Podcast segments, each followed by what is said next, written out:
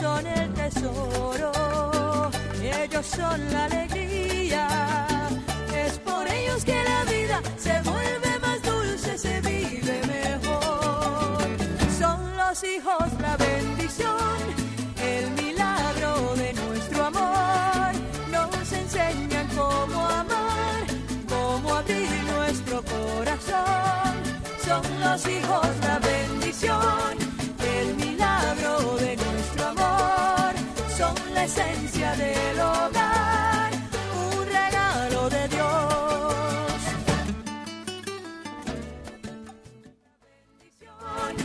El milagro de nuestro amor son la esencia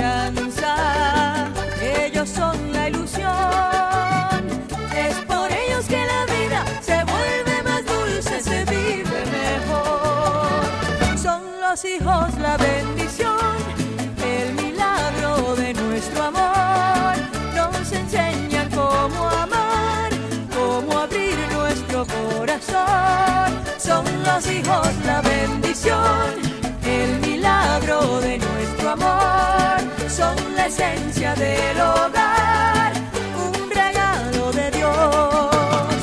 Su mirada serena, su inocente verdad, es un calorcito que llena de alegría la soledad. Mensajeros del alma, sembradores de paz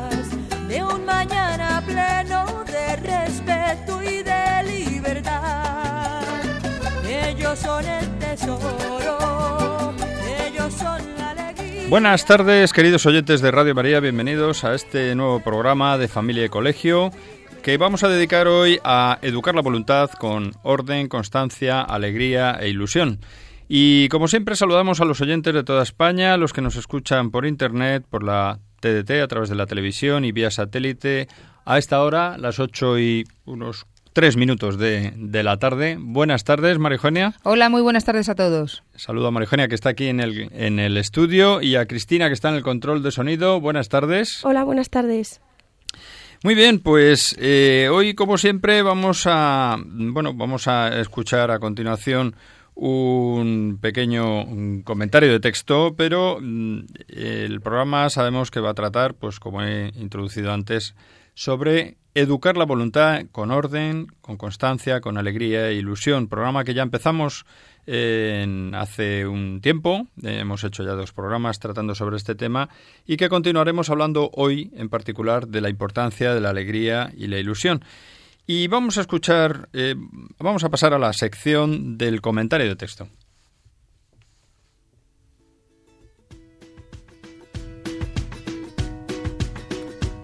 Comentario de texto.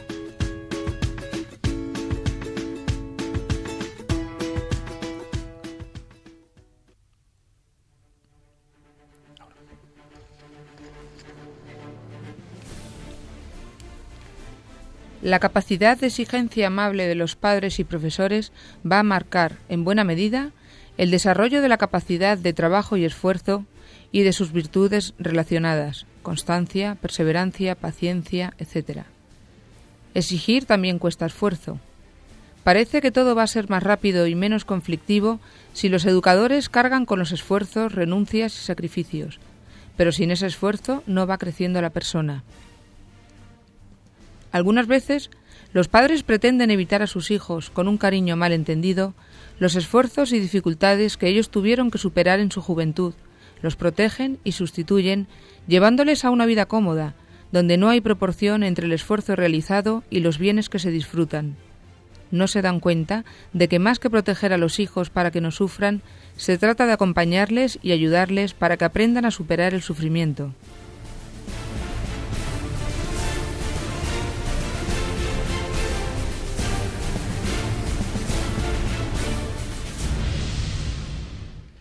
Pues este texto que está extraído del artículo titulado Educar en la fuerza de voluntad de aciprensa.com de José Antonio Alcázar nos habla de la exigencia de que esa exigencia de los padres y de los profesores marca decididamente, decisivamente la formación de los hijos y de los alumnos como personas. Y bueno, pues nos habla de exigencia que en este tema en el que estamos hablando de educar la voluntad es esencial.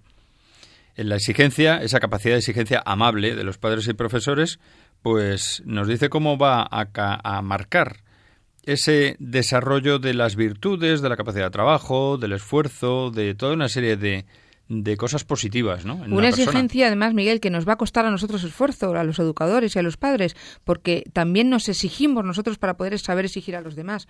O sea, que, que es importante que, nos demos cuenta de esto, ¿no? No solamente hoy hay que hacer esto, hay que hacer lo otro, sino que hay que predicar con el ejemplo. Y en la medida en que nos vean a nosotros exigentes con nosotros mismos, ellos lo van a, lo van a entender, lo van a entender directamente. No hace falta tampoco mucha palabrería, ¿no te parece? Además, yo creo sí, porque en el mundo que estamos viviendo pues se nota mucho el que exigir cuesta esfuerzo, porque en, una sociedad como en la que vivimos, en la que pues en muchos casos trabajan el marido y la mujer, los padres, claro, llega uno cansado a casa y, y, lo que menos le apetece es decirle no a uno de sus hijos y decirle que lo que le está pidiendo con toda su ilusión, pues no, que hay que exigirle sacrificio, a lo mejor en alguna cosa. Y ese, ese, esa misión que tenemos los padres y como educadores, ¿no? de cargar con esos esfuerzos, con esas renuncias, con esos sacrificios y, y, trasladarles esa, la necesidad de vivir eso a nuestros hijos, pues cuesta. Y por eso dice en esta segunda parte que has, eh, que has leído de este artículo que, que a veces los padres pretendemos evitar a nuestros hijos, pues con un cariño malentendido, esos esfuerzos y esas dificultades, ese, esa sobreprotección, ¿no? Y claro, mm, eso les lleva pues a eso, a nosotros más comodidad, claro, si les dejamos que hagan lo que quieren, pues si no les exigimos, pues nada, fenomenal, de momento. Pero eso no les va a evitar en absoluto el sufrimiento, porque precisamente esto es un entrenamiento desde pequeñitos para que el día de mañana sean capaces de afrontar todo lo que les venga, bueno, malo y regular, que va a venir, porque es lógico y normal que venga de todo. Hmm. Así que eso mm, yo creo que, que también es, es, algo que hay que meditar profundamente, ¿no? Y fíjate que acababas diciendo que que no se dan cuenta los padres que les evitan esos sufrimientos con ese cariño malentendido y los esfuerzos y las dificultades, no se dan cuenta que más que proteger a los hijos para que no sufran, pues se trata de acompañarles y ayudarles para que aprendan a superar el sufrimiento. A mí me pareció fundamental cuando elegimos este texto ese, esa parte final del artículo, ¿no? Se trata de acompañarles y ayudarles para que aprendan a superar el sufrimiento. Es decir, que la vida es una escuela de aprendizaje y cuando en las edades estas de la infancia, de la niñez, de la juventud, eh, tratamos con nuestros hijos, tenemos que enseñarles a que la vida es dura y tiene momentos de sufrimiento, muchos momentos de alegría, pero también hay, hay que sufrir a veces y hay que estar ahí, ¿no? Y hay que mm, superar malos momentos y trances y para eso hay que estar preparado, es un entrenamiento. Efectivamente. Bueno, pues yo creo que visto este, esta introducción, que creo que es bastante interesante, ¿no? Para educar en la fuerza de voluntad, el artículo la verdad es que lo decía todo, ¿no? Es solamente el título. Pues podemos continuar eh, con el programa, con el tema del programa, ¿no? Hablábamos de educar la voluntad y dijimos, fundamentalmente, por hacer un mini resumen de lo que hemos visto hasta ahora, que si queremos educar bien, tenemos que educar la voluntad. Y que la fuerza de voluntad es clave pues para que mm, los hijos, los, niños, los hijos, los estudiantes, los de los que dependen de nosotros, pues eh, sean capaces de sacar adelante las cosas en la vida, ¿no?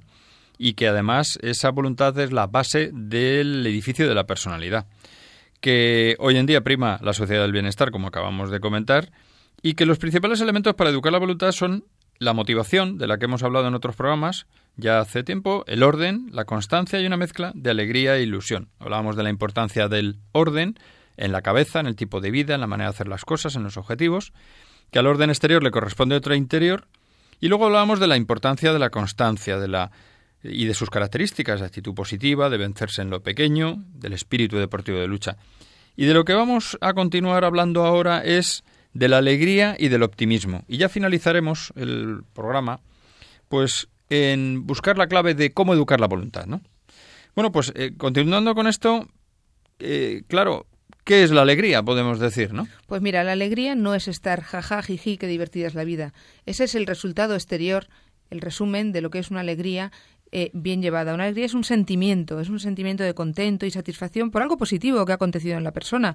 Entonces, bueno, pues mm, cuando se tiene verdadera alegría, auténtica alegría, pues se rezuma optimismo, satisfacción, animación, eh, y se invita invita a la celebración, invita a que compartas con los demás. Esa es la verdadera alegría. Y bueno, podemos hablar mucho de la alegría, podemos hablar que alegrarse significa saborear algo bueno que esperábamos o que no esperábamos, ¿no? Pero sobre todo es un indicador de que vamos por buen camino.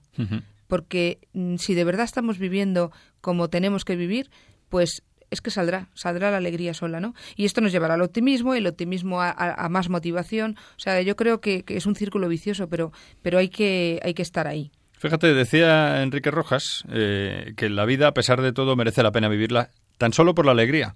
Porque dice, solamente viviendo por la alegría es cuando el pasado adquiere un relieve comprensivo, algo que entiendes, ¿no? Y que el futuro se ve con confianza y que se espera de él todo lo bueno que puede traernos. Bueno, es que, claro, efectivamente, eh, merece la pena vivirla, aunque solamente sea por alegría, porque yo creo que en esta vida, o por lo menos hasta hoy, para mí, es más vida alegre que vida triste, en, términos generales. No vivimos amargados constantemente con problemones. Eh, yo creo que más bien es un día a día llevadero, bastante llevadero, y bueno, pues que vienen sus más y sus menos, que al final compensan, pero, pero no es una, una vida horrible. Muchas veces decimos, oh, la vida es muy dura, hombre. Son maneras de decir que, que, hay que estar preparado para el futuro, pero la vida no es horrible ni es durísima. La vida es también en función de cómo uno se la prepare. Primero, como uno le ayuden a prepararla y luego, como, como uno mismo libremente quiera elegir las cosas. Por eso es tan importante la educación de pequeñitos y todo lo que vamos hablando en cada programa. Y yo creo, fíjate, que, que, bueno, pues que la alegría viene y más para los que somos cristianos, ¿no? De una armonía interior, ¿no? Que da eh, para un cristiano pues el, cumplir la voluntad de Dios en cada momento y tener estar en paz con uno mismo, ¿no? Pero de alguna manera, sin ni siquiera haberlo apoyado en un punto de vista espiritual, es que alegrarse es saborear lo bueno que esperábamos, o sea, es un indicativo de que vamos bien, ¿no? Entonces, como, como estamos yendo bien, pues, pues uno se alegra. ¿Qué quiere decir eso? Lo has dicho tú antes, ¿no? Pero ¿qué quiere decir? pues que, que también tenemos que ser positivos a la hora de ver la vida, es decir, mm, conformarnos muchas veces también con que las cosas son como son. O sea, yo creo que todos nos miramos en el espejo ya cuando llegamos a cierta edad y dicen, madre mía, ya no estoy como estaba. lógicamente, claro, pues muy bien, pues acepto lo que tengo que aceptar, tengo que conformarme. Es un poco la resignación cristiana, que es la resignación bien entendida, ¿no? Es decir, oye, mira, me toca vivir esto. Esto es lo que hay. Pero además, fíjate, todo eso que dices está muy bien, pero con unas dosis yo le metería unas dosis de optimismo. Porque, porque el optimismo es muy importante para, para, para, querer, para querer llegar, para querer llegar constantemente, ¿no? Esa, esa manera de ver las cosas, venga, vamos a hacerlo bien, seguro que no nos equivocamos, y si nos equivocamos, volvemos a comenzar. Es, es la manera, porque si, si no tenemos una actitud optimista permanentemente, en, general, pues nos podemos podemos caer en, en, el, pues eso, en la tristeza, en hundirnos y al final pues ver esto como de color negro, ¿no? Pero, y en absoluto es de color negro la vida, para nada. Pero fíjate, yo creo que además en esto que estamos hablando, volviendo al tema que nos centra en este programa, que es educar la voluntad, es que si no vives alegre no puedes tener voluntad, porque entonces uno se convierte en alguien flojo, en alguien que no puede con las cosas, porque para poder alcanzar las metas que nos atraigan, pues tenemos que cogerlo con alegría y con optimismo. Si es que si no lo hacemos así, no podemos superar los obstáculos. Y por contra, haciéndolo así, es como superaremos todos los obstáculos. Tendremos motivación, tendremos ilusión, alegría, optimismo. Claro, eso supone ver que cada traspiés que doy no es un un hándicap, un problema que he tenido, qué desgracia. Yo me acuerdo el, tristón este de, de, un cuento de estos de Asteris, ¿no? Hay uno ahí, uno tristón y apagado. Mm. Y es que todo me sale mal. Dice, no, no, no te sale mal. Piensa, mira las cosas como un peldaño positivo. Es decir, ¿Has dado un traspiés? Sí, no te preocupes. Eso es bueno. Aprende del error y sigue mirando hacia adelante. Aprende de lo que te ha salido mal, ¿no? La persona optimista yo creo que es la que, que bueno, pues mm, hay cosas que no dependen de mí.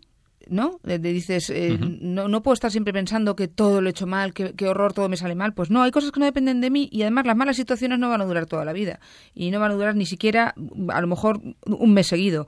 Ni ocupan toda mi vida.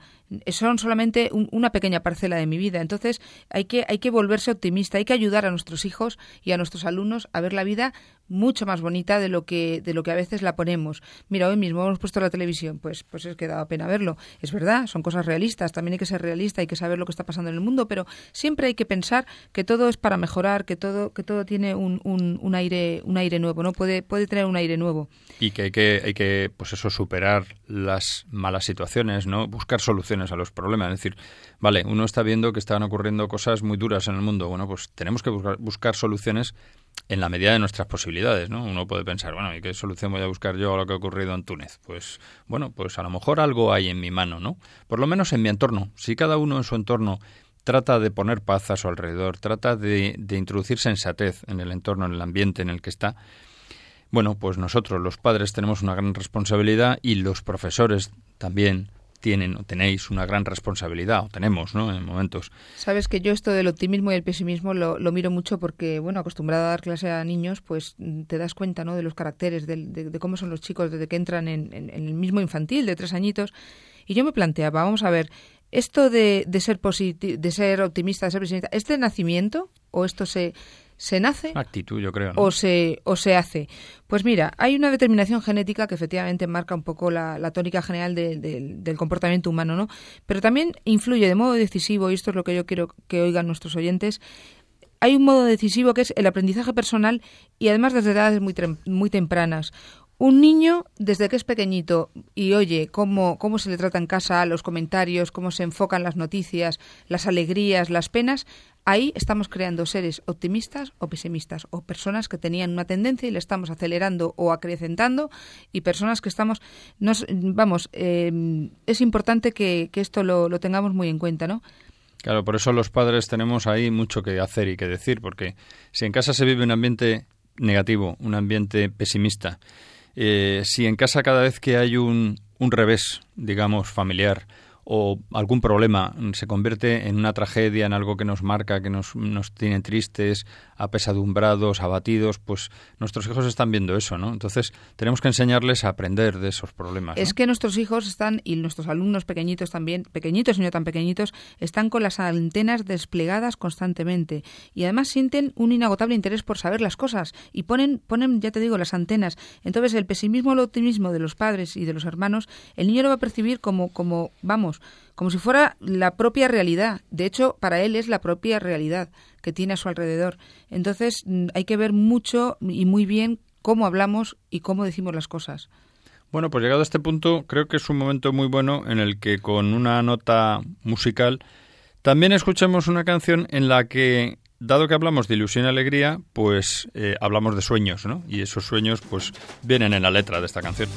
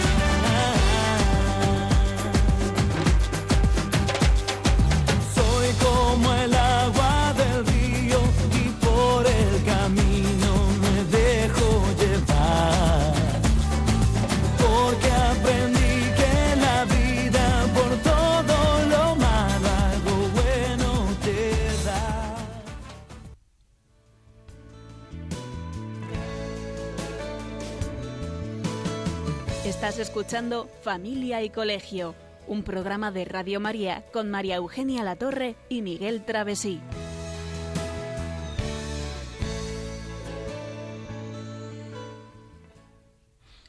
De nuevo, bienvenidos a este programa que estamos haciendo en Radio María de Familia y Colegio. Bienvenidos a los oyentes que se acaben de incorporar. Y eh, recordamos pues que estamos hablando de el tema principal es educar la voluntad con orden, con constancia y hoy especialmente con alegría e ilusión, que es lo como lo estamos esta parte final de, este mm, conjunto de programas que hemos hecho sobre esto, este asunto eh, tratándolo. Y bien, a continuación vamos a, a, escuchar un breve reportaje interesante sobre la lectura. En el tiempo en el que estamos ya comenzando las vacaciones escolares y ya eh, recién entrados en el verano y con los calores ya ahí eh, dando fuerte, pues es un momento muy bueno para leer. Vamos a escuchar este pequeño reportaje, luego lo comentamos.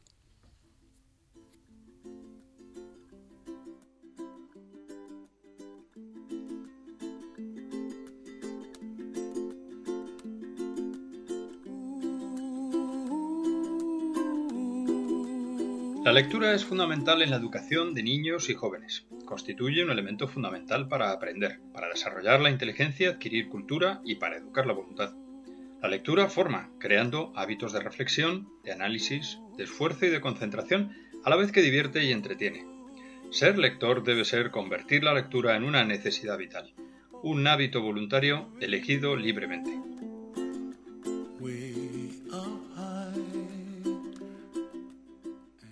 La lectura es un gran bien. Ayuda a enriquecer el lenguaje, con ella se aprenden conocimientos de otros lugares, gentes, costumbre, de historia. Agiliza la inteligencia y mejora la concentración. Estimula la curiosidad intelectual. Fomenta el esfuerzo, mejora la observación y la atención. Facilita el desarrollo de la creatividad. Fomenta el espíritu crítico y la capacidad de análisis. Da contenidos para conversar. Nos hace más libres. Puede favorecer el desarrollo de las virtudes morales educa la sensibilidad y la estética y es un hobby. Y como dijo Constantino Bertolo, la enfermedad de leer tiene sus ventajas.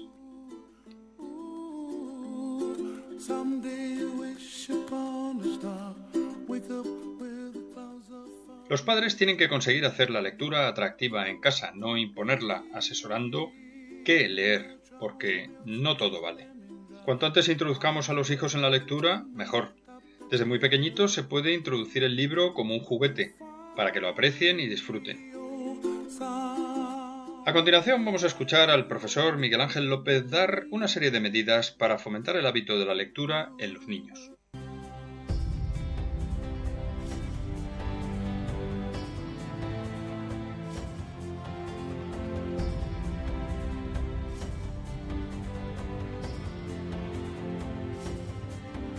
Yo creo que lo primero sobre todo es apagar la televisión. Al igual que quizá nosotros seamos capaces de leer un periódico mientras está la televisión encendida, no podemos esperar que un niño lea si está la televisión encendida. Y sobre todo crear un clima, o sea, crear un clima donde el niño se sienta cómodo, es como el momento especial. Y además desde el principio como si fuera un ritual que desde pequeños vamos cogiendo con ellos y que tenemos que cuidar con muchísimo cariño.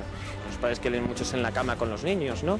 Eh, pues eh, con todos con el pijama, todos juntos en la cama, leyendo juntos el que un día a lo mejor pueda leer el niño, otro día pueda leer la madre, otro día pueda leer el padre. Más cosas que podríamos hacer, eh, sobre todo calmarnos, porque llegamos a la lectura y es como, llevo todo el día de reunión o he tenido miles de asuntos que resolver hoy y ahora tengo que llegar corriendo y la lectura, entonces tenemos que ser nosotros los primeros que nos calmemos, o sea, estar tranquilos, no podemos dar esa sensación de agobio, de nervios, de estrés, porque si no al final creemos que ahora mismo hay millones de niños hiperactivos y no es problema de hiperactividad, es que les transmitimos nosotros nuestro estrés, están nerviosos porque nosotros esos momentos especiales los cargamos de estrés, de nerviosismo, entonces los niños al día siguiente llegan al colegio exactamente igual que como ha estado el padre o la madre o ambos el día anterior. O sea, un momento de calma, de tranquilidad y saber, sobre todo, valorar esos momentos. Tenemos que disfrutar con ellos de cada momento ahora que son pequeños y también saber disfrutar de esa lectura junto a ellos, así que con mucha tranquilidad. Cosas que podríamos hacer más, también hay que destinar un espacio a la biblioteca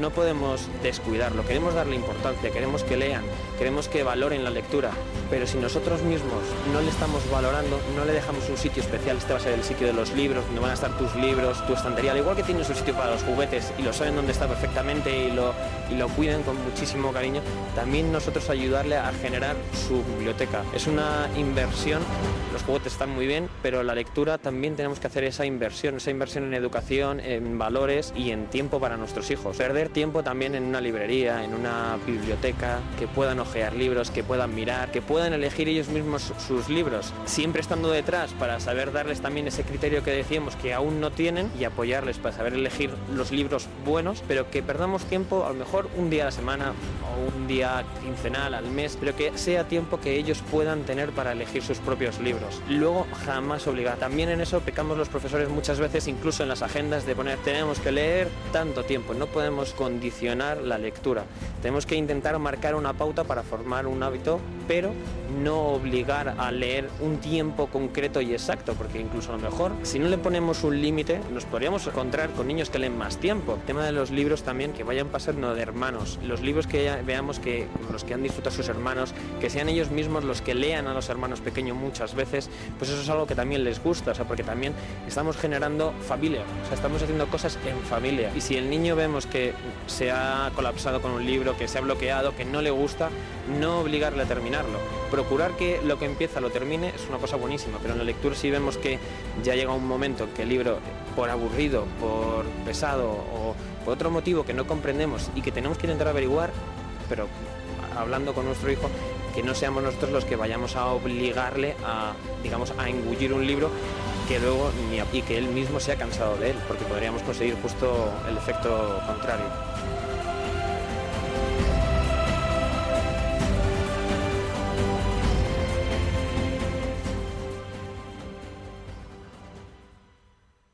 ¿Y los colegios? La mayoría hacen lo que pueden, con bibliotecas o préstamos de libros, y recomendando o obligando a leer, pero los padres no pueden desentenderse. Para iniciar a los hijos en la lectura es importante leer con ellos desde muy pequeñitos, con ilusión e interés, animándoles luego a que cojan los libros ellos solos. También ayuda visitar una biblioteca, comprar libros con ellos, haciéndoles ver qué útiles son. Pero lo mejor de todo es darles ejemplo.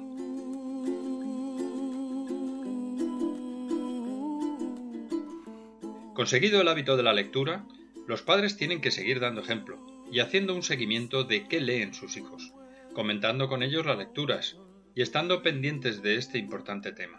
No hay que olvidar fomentar el hábito con buenas lecturas y aprovechar ocasiones como la feria del libro o un tema de actualidad para adquirir nuevos libros. Es importante que ellos elijan, pero los padres están ahí para aconsejar y orientar.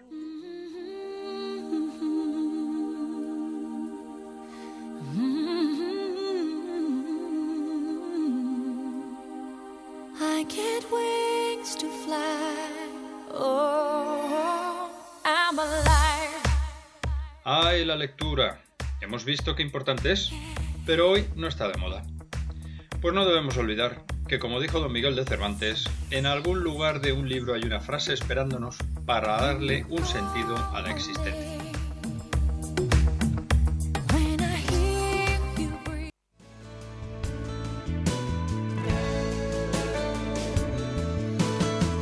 Estás escuchando Familia y Colegio, un programa de Radio María con María Eugenia Latorre y Miguel Travesí.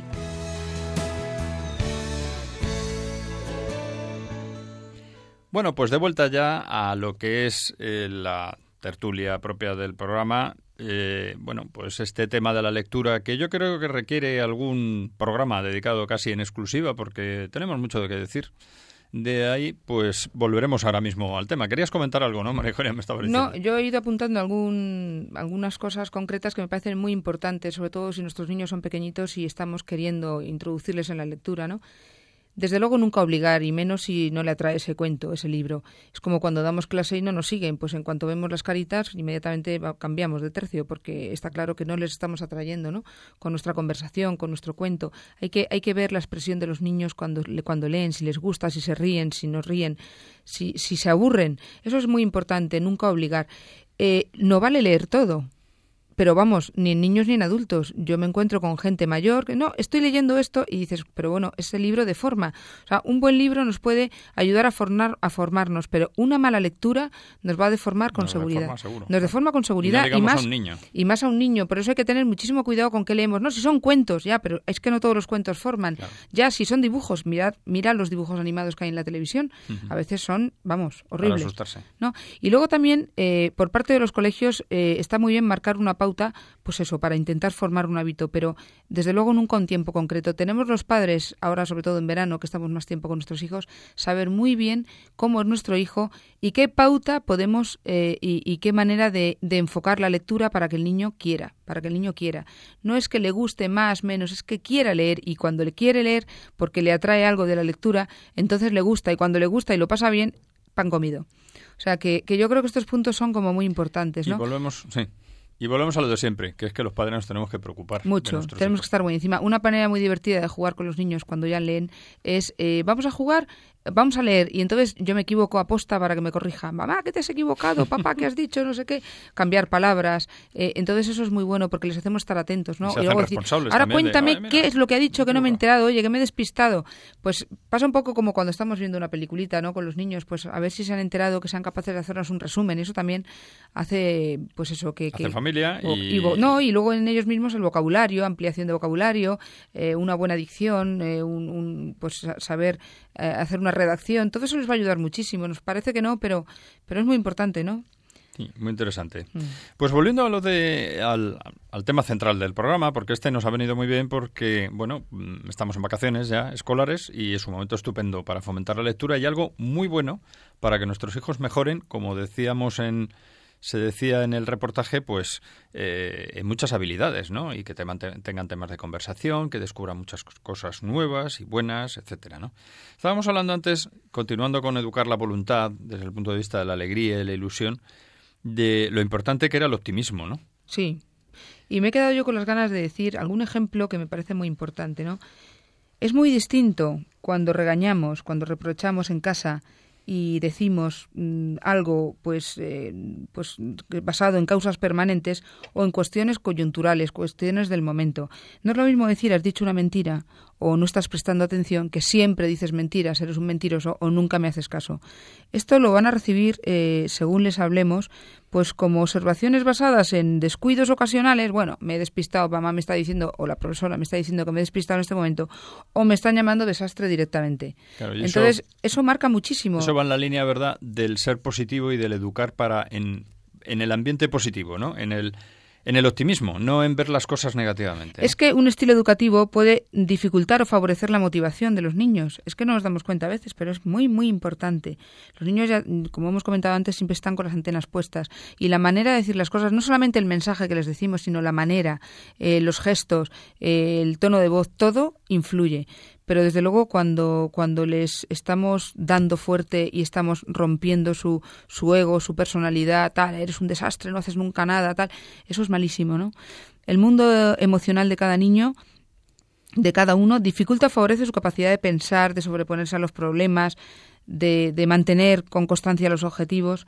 Por lo tanto, el tema de la educación de los sentimientos es fundamental. A veces no le damos importancia, ¿eh? regañamos porque estoy enfadado y me sale, pero es fundamental lo que hagamos y digamos en cada una de las regañinas o de las conversaciones que tengamos con nuestros hijos a la hora de educar o intentar reconducirles cuando han hecho algo bien, algo mal. Fíjate, es que yo creo que la diferencia entre el ser optimista y ser pesimista está en el enfoque, nada más. Sí, porque la, la, historia es la, misma, la realidad es la misma, es ver la botella medio llena o medio vacía. Sí, pero eso que lo decimos tan alegremente y que, bueno, es muy gráfico y queda muy bien, pero realmente es el enfoque, o sea, es decir, vamos a ver, que efectivamente es la, la botella medio llena, medio vacía, pero que es que un acontecimiento que nos puede parecer catastrófico le podemos dar la vuelta para convertirlo en un peldaño para subir más, para mejorar, para ser mejor persona, para, no sé, para ayudar a los demás más. Hay muchas opciones, muchas mm, posibilidades. Entonces, no nos podemos rendir ahí.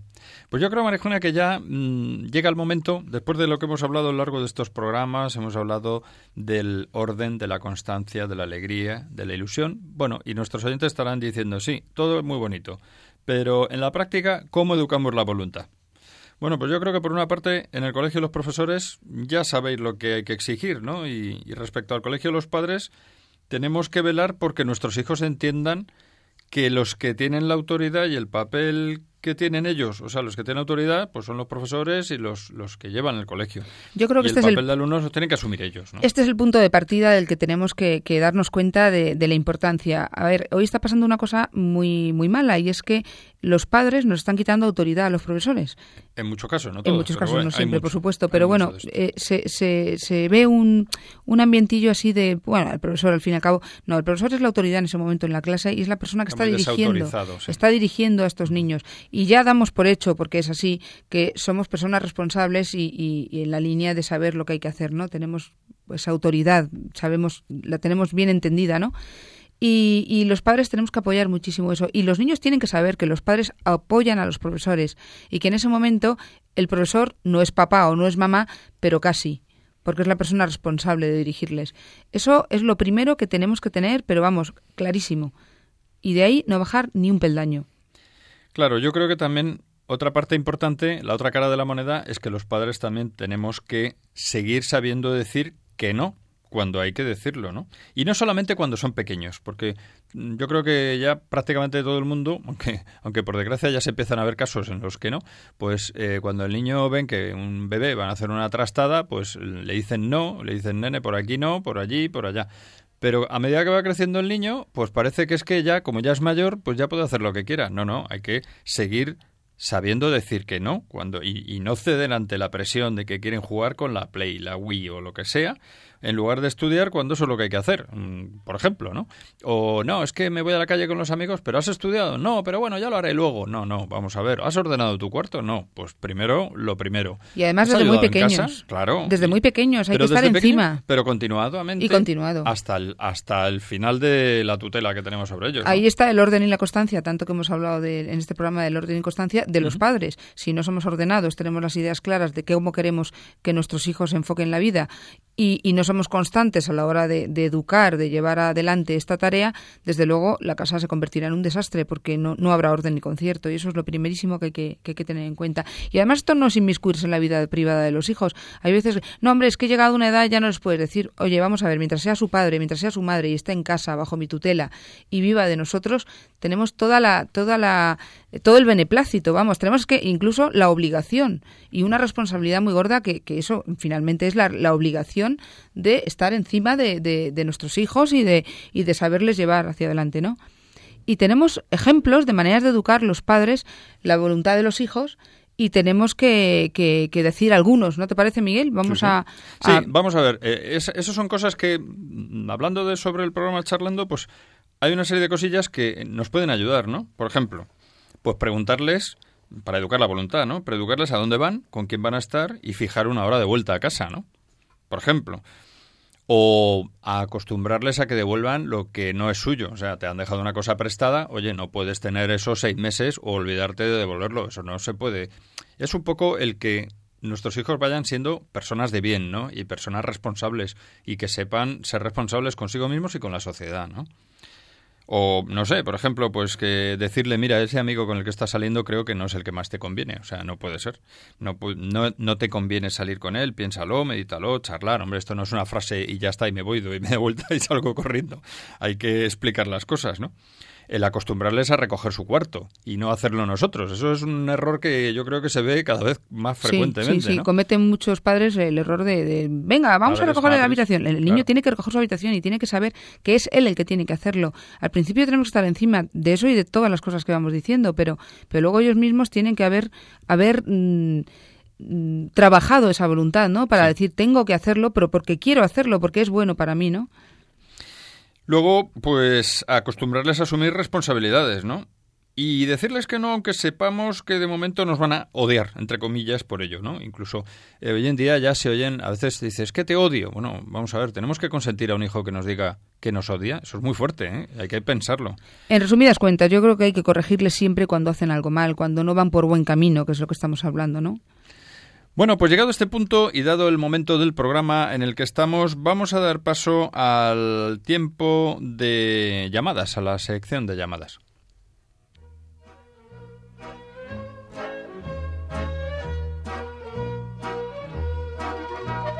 Puedes seguirnos en Facebook o en Twitter en arroba familia y colegio. También puedes escribirnos a la dirección postal de Radio María, Paseo de Lanceros 2, primera planta, 28024, Madrid. O a nuestro correo electrónico familia y colegio arroba radiomaria.es. Y a partir de este momento está abierto el teléfono para intervenir en directo. 91 153 85 50. 91 153 85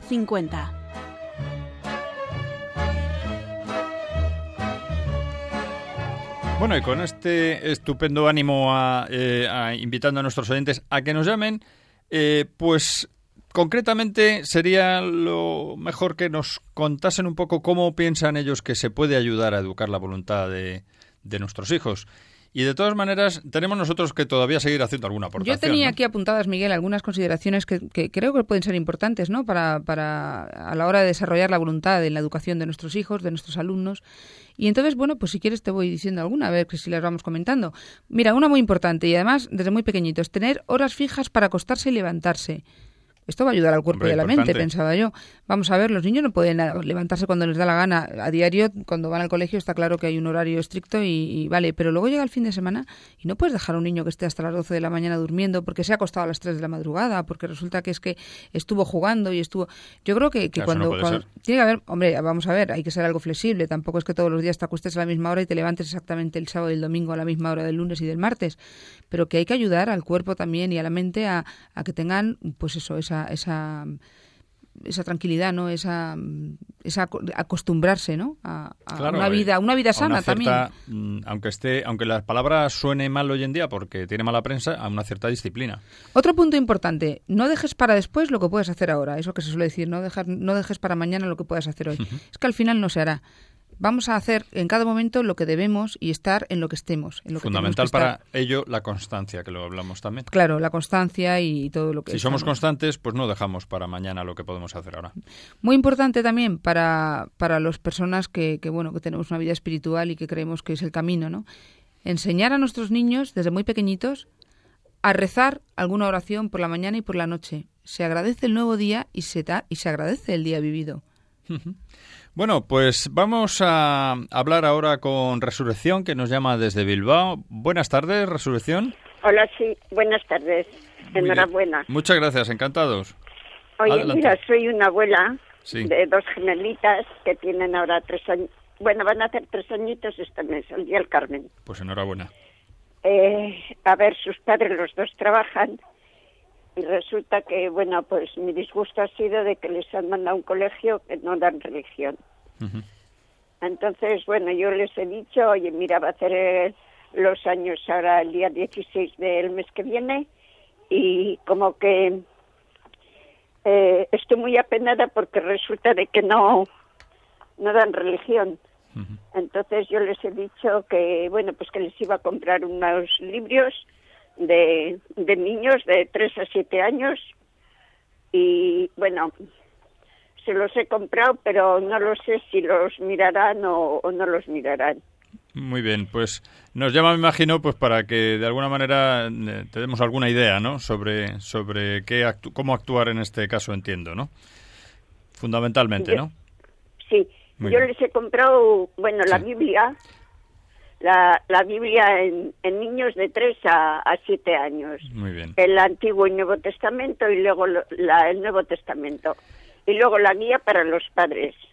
Muy bien. Entonces, bueno, yo no sé si, si Pues- será bien o no, no lo sé, no lo Pues- sé cómo lo he hecho. Resurrección, eh, para dejar libre el, el teléfono, te contestamos a través del receptor, ¿de acuerdo? ¿Nos escuchas a través de la radio?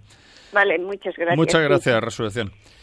Bueno, pues yo creo que, bueno, No, tú, resurrección, que- no, no, no, es que tampoco tiene... Vamos a ver, eh, resurrección, aquí la cosa está en los padres. Los padres somos los, los que tenemos la responsabilidad de nuestros hijos y claro, si los padres no quieren, no Un momento, quieren... es que hay una cosa que ha dicho que es que en el colegio no dan religión. Es muy raro. Si es un colegio público, tienen que poder dar no religión. sé hasta ¿no? qué punto en- depende Es- de las comunidades autónomas. En hay, Madrid, que, hay que verlo, pero yo creo claro, que sí, en Bilbao. No, no lo sé, Yo en sí. Madrid desde luego todos los colegios tienen obligada la, la asignatura de religión, por lo menos. eh, en casi todos los sitios. creo, luego ¿eh? Hay está, luego está que los Otra padres cosa la que sea un colegio privado a lo mejor y ahí no lo tengan, ¿no? Quizá. Ya, pero bueno, en cualquier caso, eh, es una responsabilidad de los padres y si los padres los llevan a un colegio donde no hay religión o no, pues será que los padres no quieren que den religión. Si ha hecho bien o ha hecho mal, hombre, mal nunca, mal nunca porque siempre está ahí la posibilidad de con un libro como es la Biblia intentar ayudarles, intentar, pero lo, lo, lo principal me parece a mí es que los padres se convencieran de lo importantísimo que es que los niños aprendan, aprendan religión y, maneras- y- y se acerquen a Dios. Pero claro, eso, eso ya es... Suponiendo, poniéndonos en el caso de que los padres no quisieran, bueno, pues una abuela también puede hacer Sí, una puede labor hacer, pero claro, fantástica, ¿no? claro, puede hacer una labor Es fantástica. más pues, difícil, pero bueno, lo puede hacer. Por eso digo que malo nunca es, Claro. pero que claro, si los padres se niegan de alguna manera, pues, pues eh, estamos limitados. Muy pero bien. adelante, adelante, porque hay que intentar convencer, como sea, ¿no? Y rezar mucho, rezar mucho por esos padres. Bueno, vamos a hablar ahora con Alfonso desde Zarzalejo. Buenas tardes, Alfonso. Hola, buenas tardes. ¿Qué tal? Encantado de saludarle. Encantado yo también de poder hablar. Bueno, si se me cortara, porque puede ser que lo mismo... Sí, bueno, muy bien. No tenga saldo, lo mismo si ustedes me pueden llamar si les interesa y si no, pues bueno. Yo les iba a decir que Sí. eh, realmente yo he tenido una experiencia muy intensa con el mundo espiritual, pero realmente esto no se transmite en la, en la experiencia religiosa muchas veces y el tema de que los padres sabemos realmente cómo tratar a nuestros hijos, cuidado, nuestros hijos vienen en la locura de los padres para traernos una luz. Hay un vídeo muy hermoso que se llama Cómo un niño explica a su madre por qué no, debe- por qué no se, es bueno no comer animales y este vídeo de YouTube ha tenido millones de visitas y, y ese niño le abre el corazón a su madre, le enseña algo que ella ya había olvidado. Yo de Sí. niño lloraba cuando matábamos al pavo de Navidad, nosotros no, mi hermana y yo llorábamos juntos y de pronto pues realmente yo he descubierto pasados los años que realmente muchas cosas que traíamos como niños, que yo jugaba con mi hermana e intentaba manifestar ese mundo tan fresco de los niños, lo hemos perdido los padres, o sea que somos como eh, somos muertos vivientes cuando hemos perdido esa conexión con la vida que nos trae un hijo. Entonces, no está claro que un padre sepa cómo tiene que educar a su hijo. Su hijo ha venido a educar a su padre Bueno, y a su madre. En términos generales, cuidado, que también un niño puede tener un ego fuerte, hay que controlarle, hay que enseñarle cosas. Curiosamente, un niño debería tener un cuarto donde él sea el rey de ese espacio para que lo gobierne y que asuma las consecuencias de su orden o de su desorden, porque si no, no tiene un espacio personal y por lo tanto no crea una personalidad madura. pues Alfonso, como nos estás diciendo muchas cosas, eh, tenemos que contestarte eh, porque si no se nos van a acumular y además para dejar para dejar paso a otras llamadas Bueno, también. Solamente quería Sí. un segundo explicar, por ejemplo, que me parece un poco triste. Yo que soy una persona que vengo de una familia cristiana, por ejemplo, que ahora mismo el Papa está intentando que se junten las religiones, los evangélicos y los católicos. Si tenemos, Bueno. por ejemplo, el armamentismo como una idea y la guerra, ahora mismo ha habido gente evangélica manifestándose a Sí. favor de esto. Entonces, teníamos que manifestarnos a favor del Bueno. amor y no de las guerras y tendríamos Lo- que tener esto incluido dentro del cristianismo, ¿verdad? Ya. Porque ese es un punto importante que no oigo tratar en su Bueno.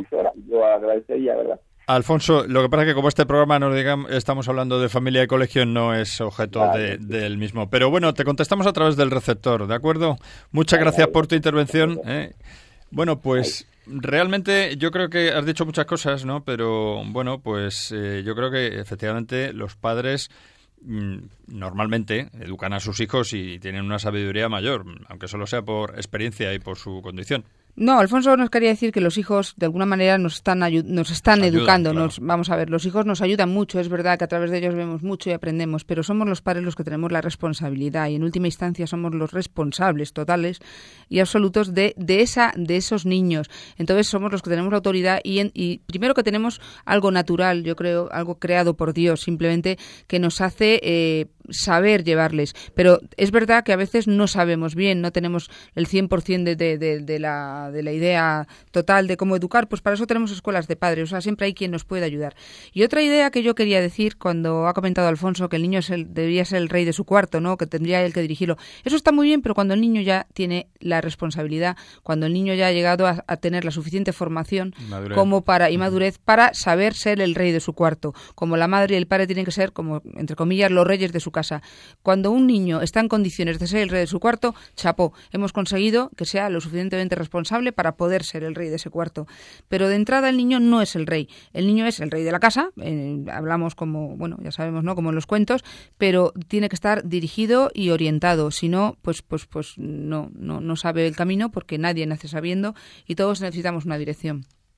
Claro. Y bueno, en cuanto a la parte del ecumenismo y de lo que de si el Papa que si junta las religiones etcétera bueno pues el Papa es el Papa y él sabe muy bien lo que lo que tiene que hacer eh, de todas maneras no es objeto de este programa que es un programa en el que hablamos de familia y colegio bueno pues eh, tenemos a Adolfo que nos llamaba desde Huelva hola Adolfo buenas tardes eh, buenas tardes, Miguel. Sigues ahí. Perdona que haya tardado un poquito, pero teníamos que atender otras ah. llamadas.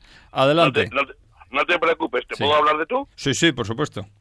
Eh, mira, Miguel, no, simplemente que no sé si tú recuerdas que yo una vez que he llamado te dije que soy profesor de colegio, que soy profesor de primaria. Sí, sí, sí. Entonces, yo, por ejemplo, el, respecto al tema de hoy, de educar la voluntad, el orden y la constancia, yo a los niños les doy unos ejemplos, a los niños de mi clase.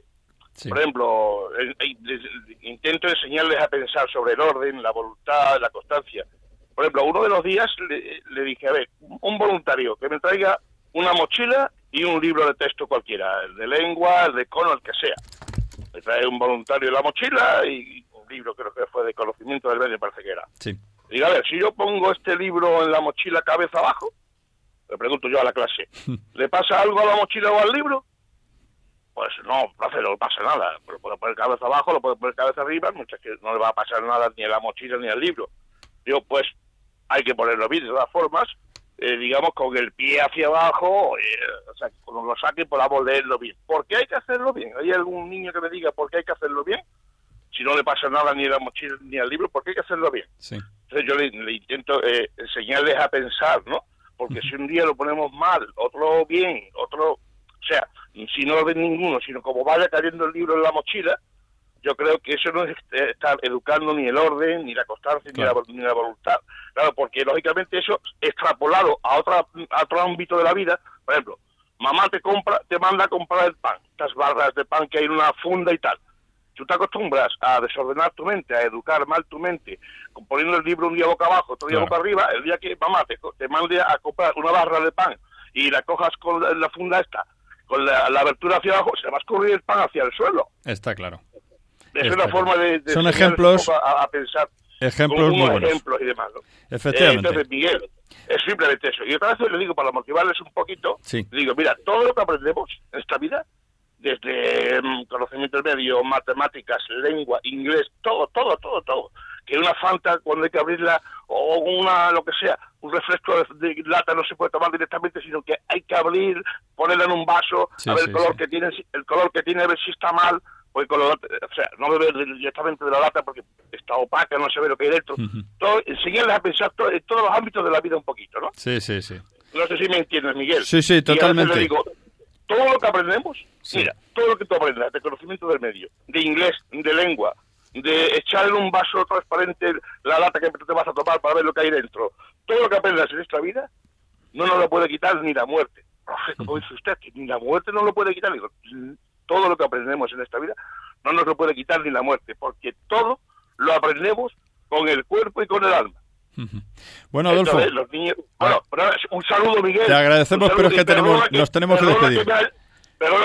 Nada, muchas gracias porque son consejos muy interesantes. Te contestamos a través de la radio. Un abrazo. igualmente, adiós. Agradecemos las intervenciones de Adolfo porque ya en alguna ocasión nos ha, nos ha contado también para el orden de los niños, de los zapatos, del armario, de la habitación. Sí, pues claro, efectivamente, a los niños hay que, hay que trabajarles mucho con los ejemplos del día a día. Yo también soy partidaria de, de ponerles en situación. Oye, cuando estáis en casa y pasa esto, ¿a qué hacéis? ¿A qué veis? Y ellos mismos lo piensan en ese momento. Y luego eso no nos quede ninguna duda de que cuando cuando están en casa y están trabajando en esa materia o en ese momento con esas cosas, se están acordando, porque no hay cosa mejor que lo que vivan, que lo que vivan en sus propias carnes. También ocurren los ejemplos. Yo muchas veces eh, en la clase de religión, pues les pongo ejemplos muy vivos, ¿no? De lo que está ocurriendo, pero se los traslado a ellos mismos. Oye, y si tu papá y tu mamá, y si tú, y si tú mismo, y ellos mismos, ah, no, no, pues en ese caso ya no. Ah, amigo. Pues ahí está. Pues ahí está y precisamente pues hemos llegado al final del programa y ya lo único que nos queda decir es eso, que hay muchos medios y que viviéndolos con normalidad en la familia, en el colegio, en su vida, bueno, pues al final tenemos que, eso, educar la voluntad. Educar la voluntad que es trabajar la inteligencia, la voluntad, los afectos y el mejor lugar para educar la voluntad, una voluntad recia, es en la familia, en la propia familia. El, el colegio ayuda, los profesores son fundamentales, pero sobre todo la familia. Y ya pues no nos queda más que despedirnos y decir que dentro de cuatro semanas, Dios mediante, estaremos aquí para hablar de un nuevo tema que en este caso será, pues dado que estamos en verano, pues ya el verano precisamente, la familia y el colegio en el verano. Y agradecemos la atención a todos nuestros oyentes y a los que han intervenido con sus llamadas. Y nada, mm, hasta el próximo programa. Muchas gracias, María Eugenia. Muchas gracias a ti y a todos los oyentes. Muchas gracias, Cristina, desde el control del sonido. Adiós, buenas noches. Y hasta el próximo programa.